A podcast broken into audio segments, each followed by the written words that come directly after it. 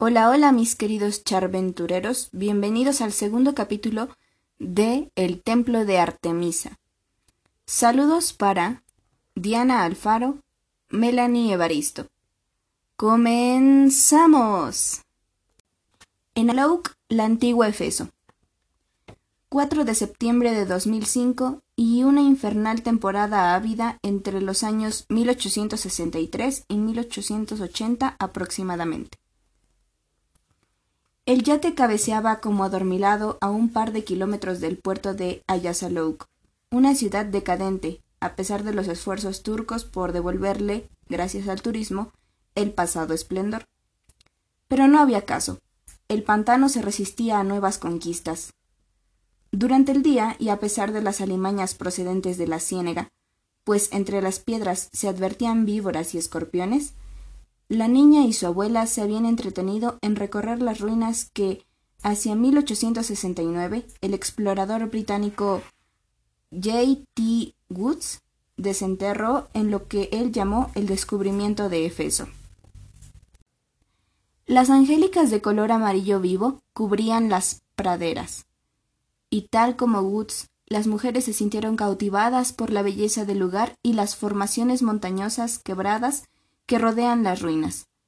Pero a diferencia de Woods, ellas, como los antiguos habitantes de Ayasalouk, fueron ahuyentadas por las nubes de mosquitos que, procedentes de la pantanosa llanura, aparecieron furiosos poco antes del atardecer. Si bien las detalladas y tempranas descripciones del templo ayudan a imaginar con claridad el edificio, algunas de las representaciones gráficas del Artemisón han sido sorprendentes. La realizada por Erlach, por ejemplo, colocó en la fachada una cuarta columna para crear un portal que nunca existió. Es una de las reconstrucciones más inverosímiles sin lugar a dudas, aunque de las más bellas. Pero hoy la reedificación, ya no en papel sino en piedra, han logrado mayor precisión y dan al visitante una idea sobre el esquema general del templo. Sin embargo, las piedras tienen el defecto de absorber la maravilla hasta vaciarla completamente una vez que se convierten en ruinas. No así el papel, grandiosa máquina de imaginar, por lo que la figuración de Erlach continuará siendo inolvidable. Los restos de Feso y del emplazamiento hallados por el ingeniero inglés J. T. Woods requieren poco esfuerzo para idear la ciudad como estuvo en su apogeo. La noche parecía favorecer a las ruinas de piedra. Con las primeras estrellas el paisaje era desolador. Además de los escombros de la ciudad ida, en su entorno solo había cañadas que mostraban dientes pétreos en eterna sonrisa. Algo había ocurrido, sin lugar a dudas, en la antigua Efeso. Quizá un algo demasiado aterrador para que la memoria de los hombres quisiera guardar registro. Pero desde cubierta, a través de los binoculares, Amaranta miraba y su alma le pedía ver más allá de la destrucción, volver a lo maravilloso. Efeso se convertía en una minúscula gota de agua. Podía reducir los escombros y encender su fantasía. De pronto, entre las piedras, vio aparecer a un hombre. Era inglés.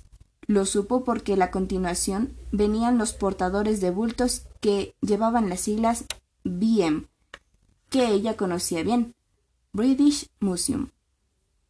Se trataba de un hombre todavía apuesto, quien daba órdenes y disponía el campamento con ánimo. Resultaba evidente que el inglés acababa de llegar al sitio donde suponía encontrar una de las siete maravillas, por lo que no lo amedrentaban los mosquitos, el paludismo ni las miradas torvas de los turcos que le acompañaban. A lo lejos se advertía que Woods ansiaba dar con el artemisón, aunque le estaba claro que sin una laboriosa y perseverante exploración se vería defraudado, por lo que alistaba a sus hombres para levantar un cuartel que durara un año entero sin complicaciones. No pensó él, entonces, ni nadie hubiera podido advertírselo al inicio del trabajo, que Efeso se resistiera a ser desenterrada que un año era casi una burla porque Woods debía dejar su vida en la obra. Nadie pensó tampoco que era algo sospechoso que una urbe tan famosa hubiera sido devorada por un pantano, lo que al menos era sin lugar a dudas por demás inusual, porque la realidad únicamente habla con hechos. Poner en pie un campamento, aunque la lluvia y el odasal amenacen con devorar todo, desde un comienzo. Amaranta descubrió que con aquellos binoculares tenía el poder de observar secuencias temporales, ideas y sentimientos, por lo que no se sorprendió al oír con claridad los pensamientos de Woods cuando meditaba acerca del pantano. Wood se decía que el escritor Plinio había aportado un tenue indicio de explicación cuando dijo que el templo de los Efesios fue construido en terreno pantanoso para que no sufriese los terremotos tan frecuentes entonces, ni estuviese expuesto a resquebrajaduras. También Diógenes Laercio sostuvo lo anterior. Y si estos dos confiables historiadores le indicaban que Efeso estaba sobre un pantano, la señal de las condiciones externas era una prueba que confirmaba sus sospechas. La quinceañera, sin dejar de observar al explorador, comenzó a pensar que la locura es una especie de justificación. A los pocos días de iniciar las obras, Wood se perdió entre sus túneles y comprendió por qué Estrabón menciona que los límites del distrito del templo variaban de tiempo en tiempo. No quiso decírselo a nadie, aunque consideró que la ciudad enterrada estaba viva y se movía, porque comprendió que lo tomarían por un loco si confesaba el terrible secreto. Sin embargo, Woods anotó en su libreta de explorador No hay límite. No hay límites. Y a continuación reprodujo la cita, no en forma literal, sino a su entero antojo, donde Estrabón pone de manifiesto los cambios habidos en los linderos del Artemisón. Alejandro, escribió Estrabón, extendió los límites del Artemisón un estadio, 180 metros. Mitridates lanzó una flecha desde el ángulo del techo y se dice que la clavó un poco más allá de un estadio, imponiendo un nuevo contorno. Pero Marco Antonio duplicó la distancia, incluyendo así dentro de la zona sagrada a cierta porción de la ciudad, pero esta ordenanza dejó a la ciudad librada a los maleantes, por lo cual César Augusto la canceló. Esto parecía indicar que el templo debía estar a no más de trescientos metros de la ciudad, cuyos muros en ruinas eran todavía visibles. Esto fue lo que dedujo Woods, pero del Artemisón nada se veía. Mandó realizar pozos en sitios que parecían probables para hallar tumbas, delgadas paredes de edificios romanos construidas por arriba de las bizantinas y huellas indelebles del antiguo Efeso. Pero, como le ocurriera a Estrabón, se perdió en conjeturas sin poder dar con la maravilla ansiada. El templo no estaba entre la ciudad y el mar. Las trincheras socavadas por la mano de obra turca así lo demostraban. En cierto momento ya habían pasado meses de excavaciones inútiles.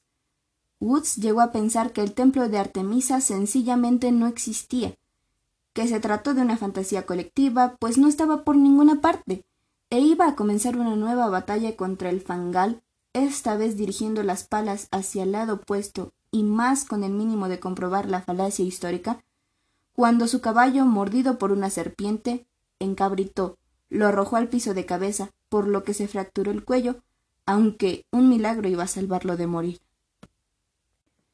Maldita. exclamó por primera vez. Te mueves lentamente y estuve a punto de atraparte pero ten la seguridad de que ni tus tretas ni tus alimañas podrán detenerme. Desde ese día a solas, lo que había sido una convicción de falsedad se modificó y pasó a ser una obsesión de certeza. A quien se le aproximara le hubiera dado la impresión de que dialogaba con la diosa, que discutían como si se odiaran, aunque era notorio que nadie había en su cercanía. Amaranta se dio cuenta de que el poder de los binoculares no le permitía saber si Woods alucinaba o si, por el contrario, era un ser dueño de una lucidez envidiable. La terquedad fue mayor que el miedo. Metido dentro de un corce de yeso, con un bastón de apoyo, Woods tomó la determinación de dar con el templo. Era lo último que haría en vida. Retomó la horadación de las tierras pantanosas, enfebrecido, loco, fuera de sí. Había llegado en 1863. Cinco años parecían haber agotado sus recursos financieros, morales y físicos. Los fideicomisarios, que primero celebraban la llegada de piezas al museo y que luego bromeaban por el empeño tenaz del explorador, dejaron de tener sonrisas entre irónicas y despectivas porque les preocupaba perder más dinero a manos de un demente. Una carta procedente de Londres le amenazó con dejarlos sin apoyos. Comenzó a llover a cántaros. Luego de un rato de lucha infructuosa contra la fiebre y los mosquitos, Woods cayó en un estado más cercano al sueño que a la vigilia. Pensó que estaba en Venecia y que el hedor del pantano era el de la basura acumulada en las pilastras que sostienen a los palacios venecianos. Detuvo la góndola para observar un mapa tallado en piedra, extraña costumbre de antiguos navegantes que confiaban más su suerte a la roca que al papel. Los planos de Chipre, Rodas y otras ciudades estaban allí, trazados. Era maravilloso planos de piedra tallada en los que podían recorrerse ciudades enteras con las yemas de los dedos. Preguntó al gondolista dónde estaba el plano de Efeso y el hombre lo condujo. En la pilastra, con claridad inusitada en un mapa tridimensional, descubrió el templo de la diosa. Al amanecer, en medio de una llovizna que por ratos se convertía en aguacero, se dirigió hacia los restos de un edificio público del antiguo Efeso, excavado hacía poco tiempo. Y, naturalmente, entre las esculturas semicubiertas con tierra y barro, halló la inscripción. Todo parecía indicar que, en efecto, la leyenda griega anunciaba a los caminantes la dirección del templo. Por lo que ahora se daba cuenta de que no era un mito ni una quimera. La leyenda era una señal de caminos como las que todavía hoy empleamos para decirle a los caminantes la dirección que deben seguir casi no lo logra.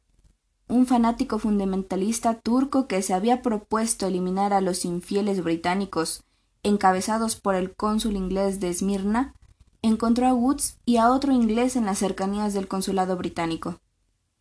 El explorador estaba feliz. Venía diciéndole al otro inglés que ahora podía enviar información sobre su hallazgo y recibir nuevos fondos para concluir su trabajo. Con un puñal en forma de pequeña cimitarra, el turco independentista atacó al acompañante de Woods. Le cortó de un tajo parte de la mano y el golpe del cuchillo abrió una herida profunda en el abdomen. Luego se abalanzó sobre el arqueólogo con ánimo de asesinarlo. Woods quiso defenderse con su bastón, pero de nada le valió y la daga penetró en su pecho. A dos centímetros del corazón pasó la puñalada. La policía no pudo hallar al delincuente, quien, creyendo muertos a sus enemigos, huyó, Cinco semanas duró la convalecencia. Diana de Feso, serás mía. gritó con ojos desaforados al salir del hospital donde se había restablecido. Apareció el teatro, las puertas de magnesia y caracia, las inscripciones sepulcrales de tumbas y sarcófagos y un cuerpo de mármol tan grande que fue necesario emplear a la tripulación de un buque de guerra para moverlo hasta la estación ferroviaria y de allí al Museo Británico en Londres. Pero del templo de Artemisa, nada, absolutamente nada. Lloró, cayó de rodillas y lloró. Ya no podía realizar más esfuerzos. Habían pasado casi seis años y aquello distaba mucho de ser un campamento. Podía decirse que la mayoría de los malvivientes de la región habían buscado allí su refugio. Entre las lonas de las casas de campaña carcomidas por el barrizal salitroso, las mujeres vendían sus cuerpos al mejor postor. Cuentan que estas etairas llevaban túnicas de color lila, transparentes e impúdicas vestimentas de lino color violeta hilado en la rueca, tejidos teñidos en púrpura de la isla de Sicilia o de azafrán mercado por fenicios desde tiempos inmemoriales cubrían sus espaldas con el color amarillo manzana y blancos y rosados mantos, o con paños de Egipto del color del jacinto, decorados con los resplandores del fuego y movedizos matices persas con fondo escarlata y granos de oro. Los funcionarios perseguían a Woods, querían más y más libras esterlinas, mientras que los bandidos internacionales, mercaderes de oro, drogas y armas, llegaban a robar cuanto podían. De forma por demás sorprendente, a pesar de los mosquitos, hubo una invasión de turistas norteamericanos que pululaban como hormigas alrededor de las excavaciones, revolviendo piedras, huellas e historia.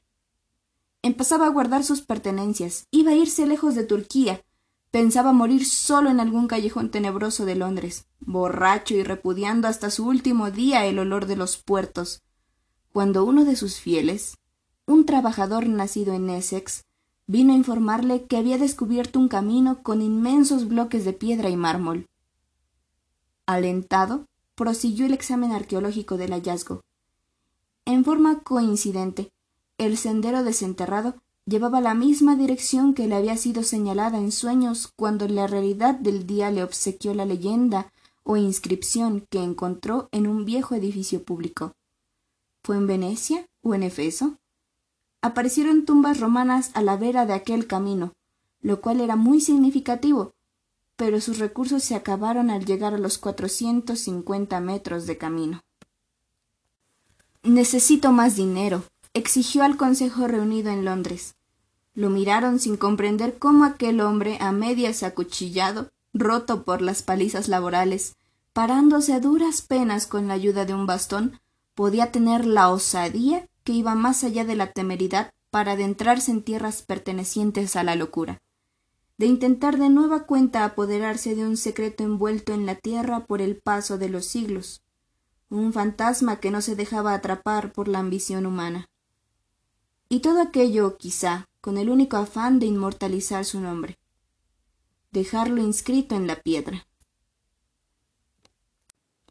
¿Inmortalizar su nombre?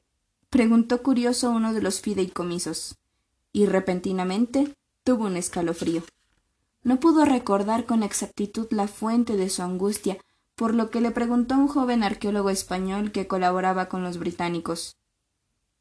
¿Cómo se llama el hombre que quiso inmortalizar su nombre en Efeso? ¿Lo recuerdas?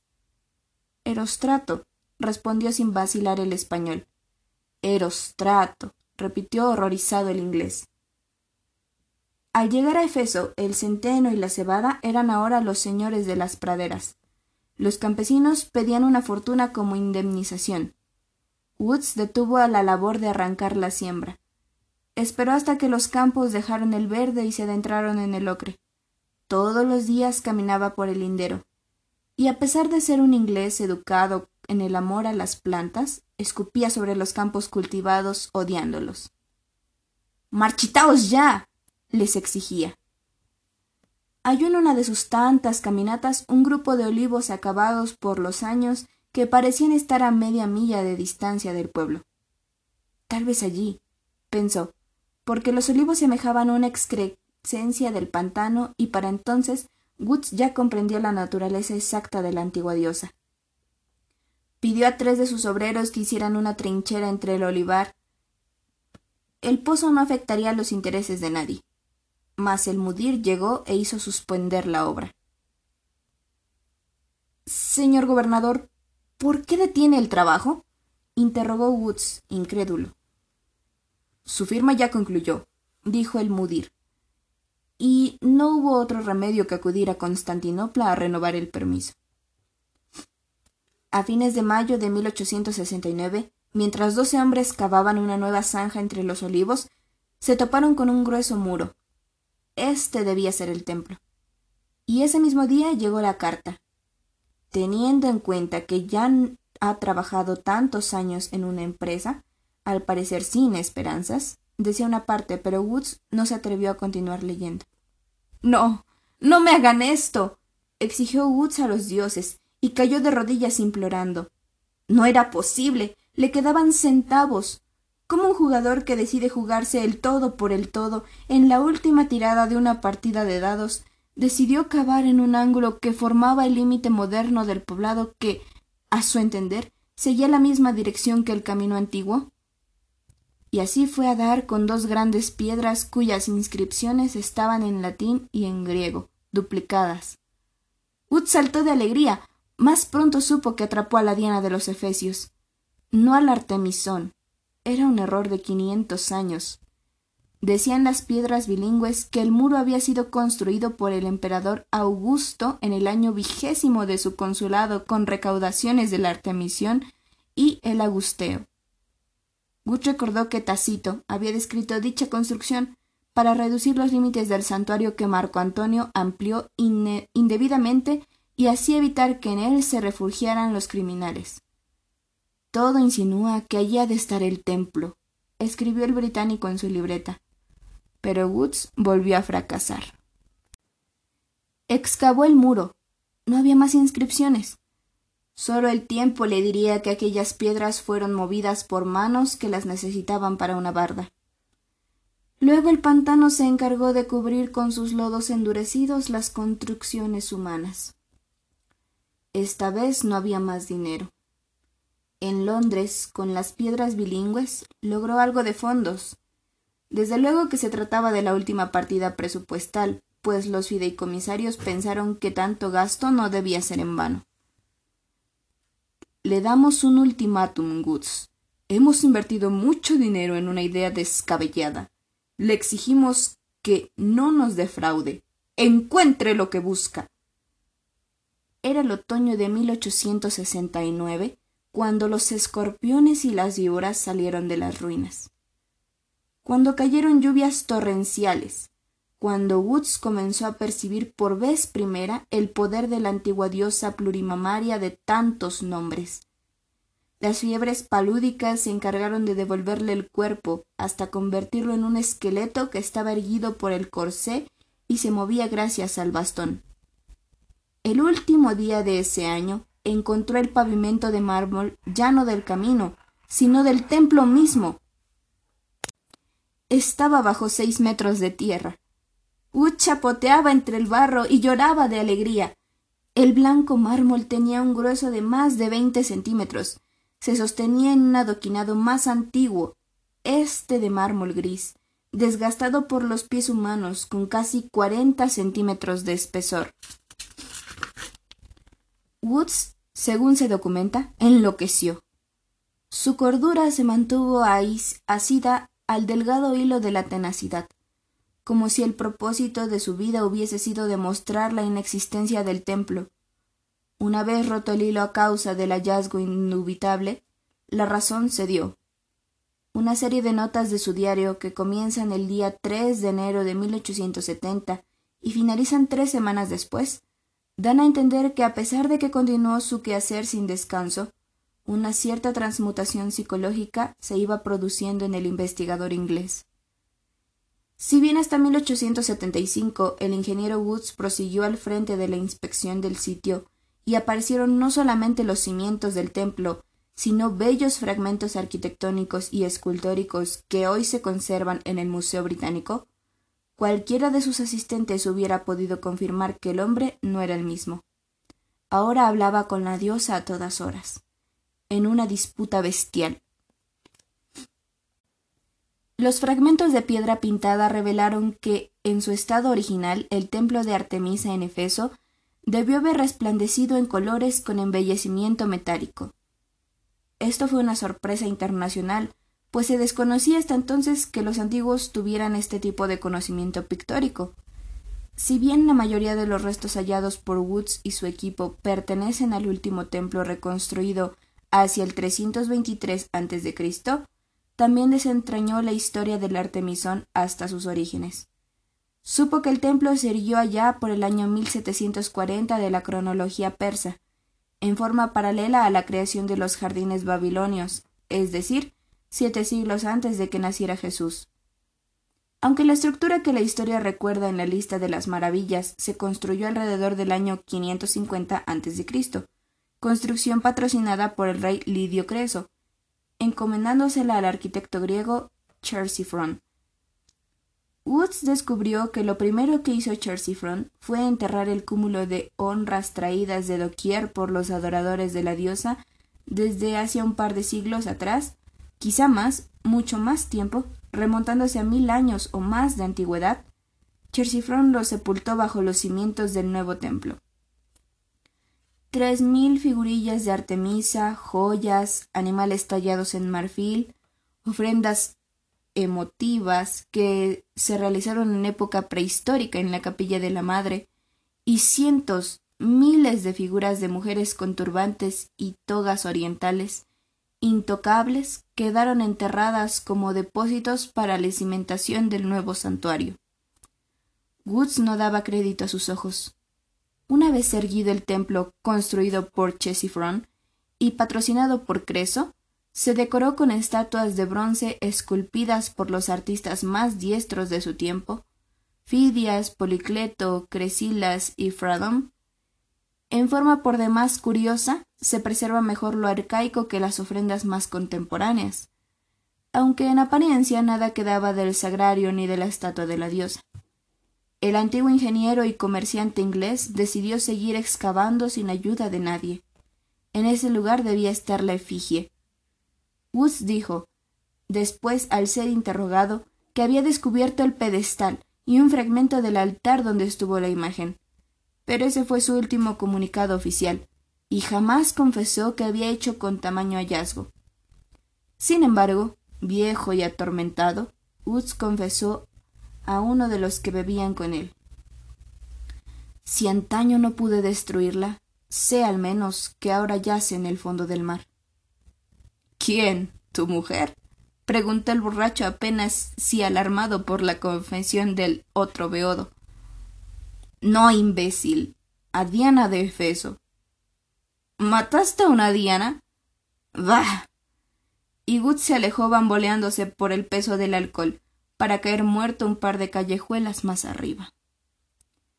Lo último que le oyó decir el amigo de Parranda, otro limosnero que al igual que Woods dormía a la intemperie en las calles vecinas al puerto de Londres, fue aquello que en mitad de las borracheras fuertes solía repetir. Soy Erostrato, soy Erostrato, matador de Artemis y así seguía clamando en medio de la noche, hasta que una patrulla nocturna lo conducía a Urborsa o a la comisaría. Esa fue la última vez, porque los policías hallaron el cadáver del antiguo ingeniero y explorador completamente petrificado. No se dio ni con el corsé ni con el bastón, aunque se piensa que el otro mendigo los robó para venderlos. Un caso de momificación súbita, sospechó el encargado de la morgue, pero únicamente anotó en el acta de defunción paro cardíaco. Ni siquiera puso la causa, por alcoholismo. No quería meterse en complicaciones. La momia fue arrojada a una fosa común y la tierra se encargó del resto.